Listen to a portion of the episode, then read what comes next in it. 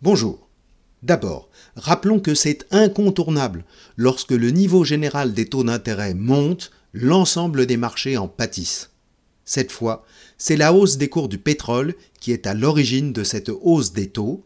Pourquoi et cela va-t-il se poursuivre? La semaine dernière, les taux 10 ans US sont passés de 4,09 à 4,25. Beaucoup de volatilité. Les taux des obligations d'État français à 10 ans ont aussi monté de 0,10% de plus, finissant à 3,15%.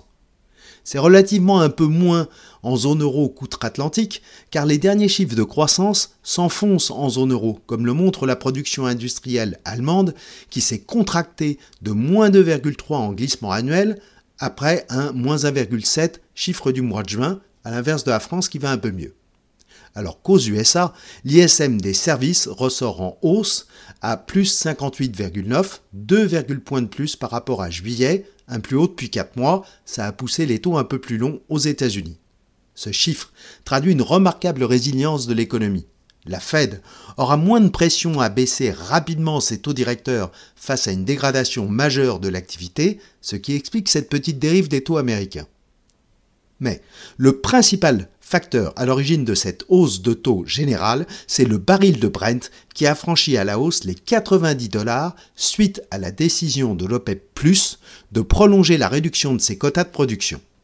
Rappelons qu'en 2023, la consommation mondiale a dépassé les 100 millions de barils jour dans un environnement où la croissance ralentit mais reste tout de même positive sur le plan planétaire. 102,3 millions de barils par jour, c'est même au-dessus des chiffres avant Covid de 2019.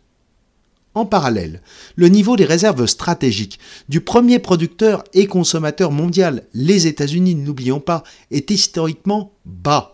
En effet, les ménages américains sont sensibles au cours de l'essence et l'administration Biden a déjà autorisé l'utilisation d'une partie des réserves stratégiques afin de contrôler la hausse des tarifs des carburants.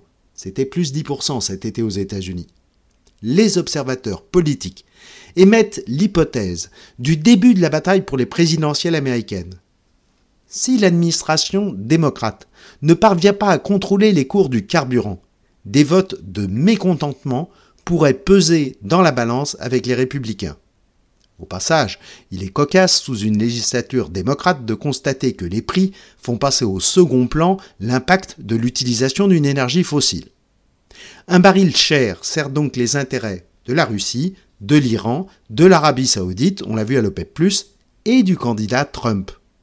Mais un baril à plus de 90 dollars va peser sur l'évolution de l'inflation CPI, dont la forte décrue était jusqu'à aujourd'hui tout de même principalement liée à la baisse des cours de l'énergie depuis les plus hauts de 2022. Les banques centrales devraient alors retarder la baisse des taux directeurs, ce qui en conséquence accentuerait la décroissance de l'activité et au final la demande de pétrole la BCE, devra la première, jeudi 14 septembre prochain, résoudre cette difficile équation. Dans cette expectative, les marchés sont encore sous le joug de l'évolution des taux et donc actuellement du pétrole. À la semaine prochaine. Y